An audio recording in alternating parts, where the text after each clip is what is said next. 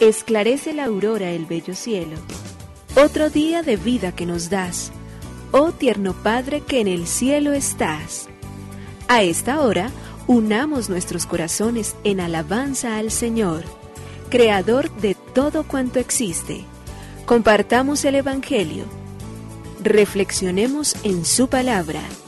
Esto es, Esclarece la Aurora, con el Padre Antonio Ramírez.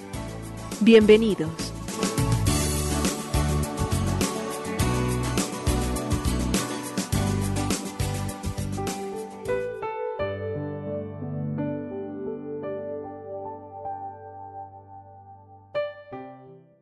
Los muy buenos días, hoy es lunes 12 de diciembre del año 2022. Hoy dirigimos los ojos hacia el norte para encontrarnos entonces con la dulce Madre Virgen de Guadalupe y pedirle a ella que en su gracia y en su misericordia nos acompañe y nos sostenga siempre, nos dé la gracia de poder caminar al lado de ella en las diferentes advocaciones con las cuales, en las cuales y por las cuales continuamente nos regala siempre su presencia.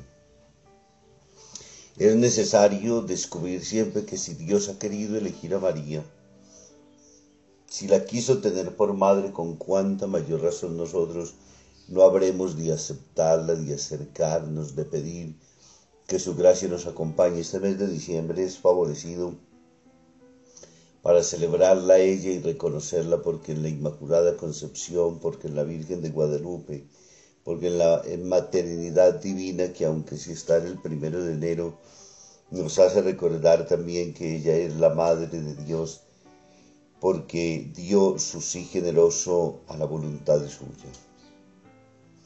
Es importante descubrir y entender que cada vez que celebramos la Virgen María, nunca nos ponemos a decir, ella que fue tan fiel, ella que fue tan obediente, ella que hizo. La palabra de Dios de inmediato nos dirige a la misión que ella cumplió. Y la misión es, al ser madre, haber cumplido entonces una tarea para la cual Dios la ha llamado, la ha fidelizado para que, siendo entonces la portadora de la buena noticia, de la gran noticia de Dios, de su bondad infinita, de su generosidad, de la grandeza de lo que ella es y el regalo tan inmenso para la sociedad entera, de manera particular para nosotros los cristianos, para la iglesia, encontrar y descubrir en ella un modelo perfecto de eh, discípulo, porque es la que escucha la palabra y la pone por práctica.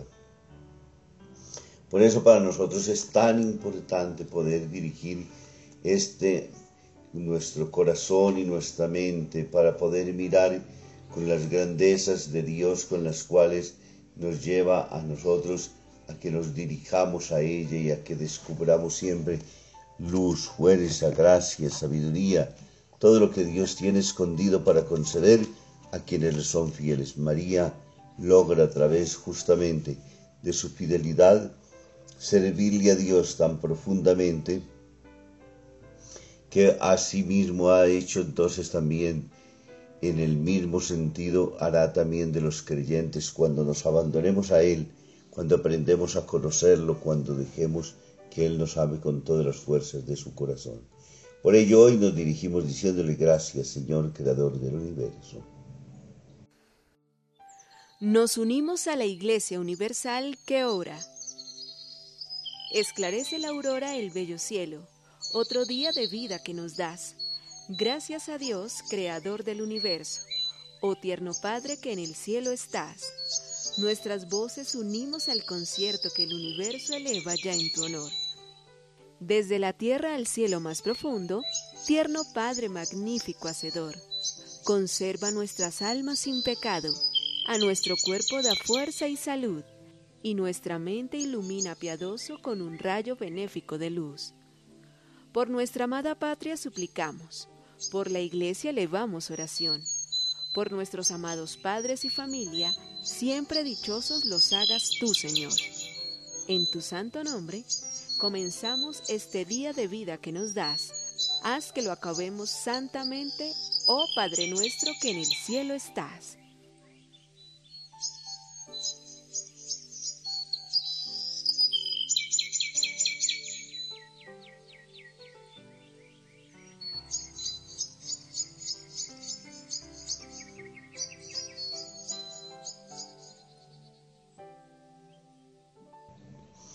Peligroso error de un equipo de médicos. Una doctora me contaba hace unos días una historia emocionante. Su oficio es magnífico, se dedica al análisis preventivo de varias enfermedades de los recién nacidos, enfermedades que, detectadas en los primeros días de vida, logran salvar muchos niños de la muerte y ahorrar muchos dolores tardíos. Sucedió en una jornada en que los médicos estaban sobrecargados de trabajo, que alguien en el laboratorio se equivocó en poner las etiquetas en las muestras de los análisis. Sucedió que se aplicaron curas innecesarias a un niño que estaba bien y lo que es peor, se dio por sano a un niño claramente predispuesto a varias enfermedades. Meses más tarde, lo que se había dado por imposible se declaró en este niño declarado sano, por lo que las curas tardías fueron mucho más dolorosas y peligrosas, y todo esto a causa de aquel error en el cruce de las etiquetas.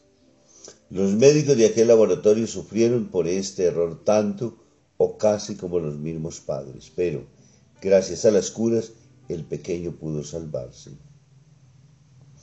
Un año más tarde aquellos padres fueron a visitar a la doctora para quejarse de aquel error que puso en peligro la vida de su hijo.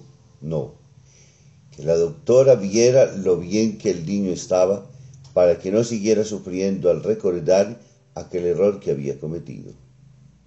La doctora me contaba esta historia, se emocionaba al hacerlo y me decía, mientras tanto se hubieran guardado rencor, aquellos padres habían cubierto, descubierto que la posibilidad del error es parte de la condición humana, que también un médico tiene derecho al cansancio y que sus fallos pueden ser comprendidos como los demás, los de los demás hombres. Difícil, pero muy bello.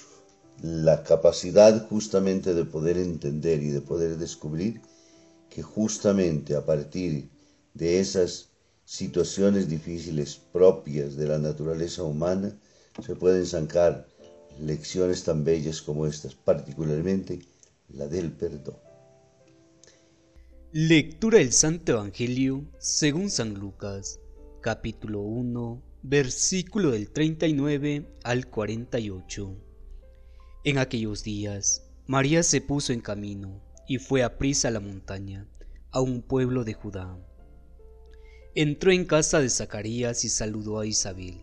En cuanto Isabel oyó el saludo de María, saltó la criatura en su vientre.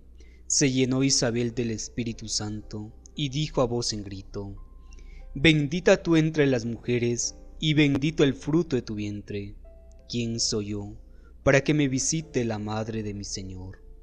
En cuanto tu saludo llegó a mis oídos, la criatura saltó de alegría en mi vientre. Dichosa tú, que has creído porque lo que te ha dicho el Señor se cumplirá.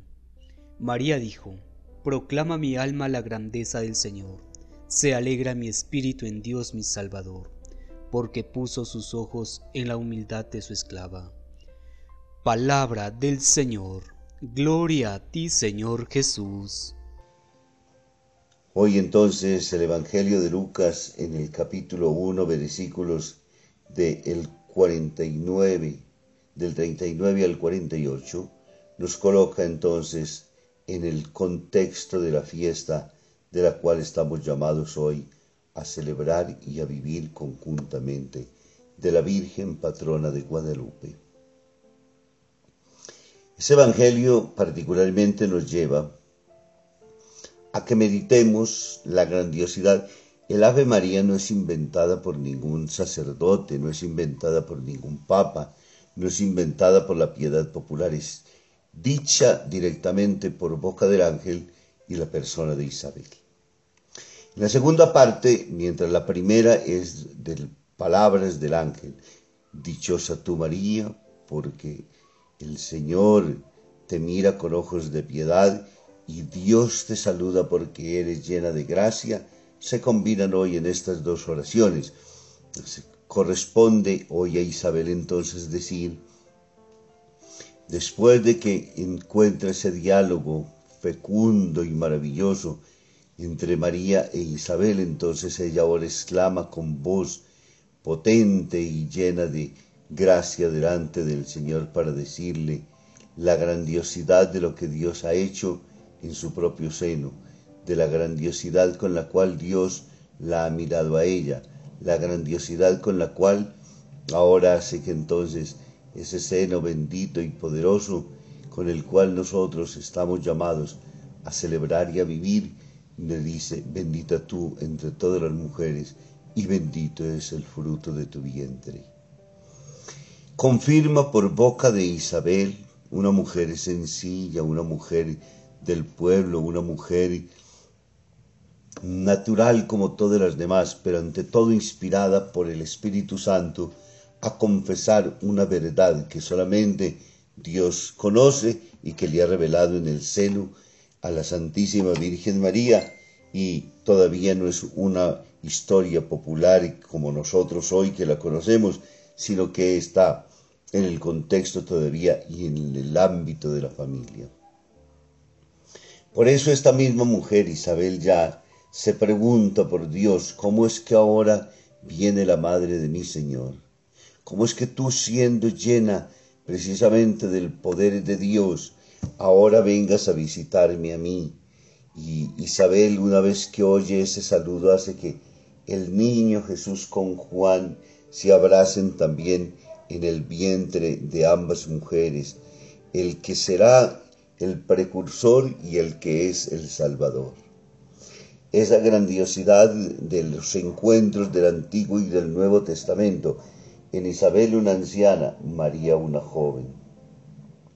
Juan, hijo de María, Jesús, hijo de Isabel, el que ha llegado a ser precisamente para nosotros la fuerza y la gracia de Dios.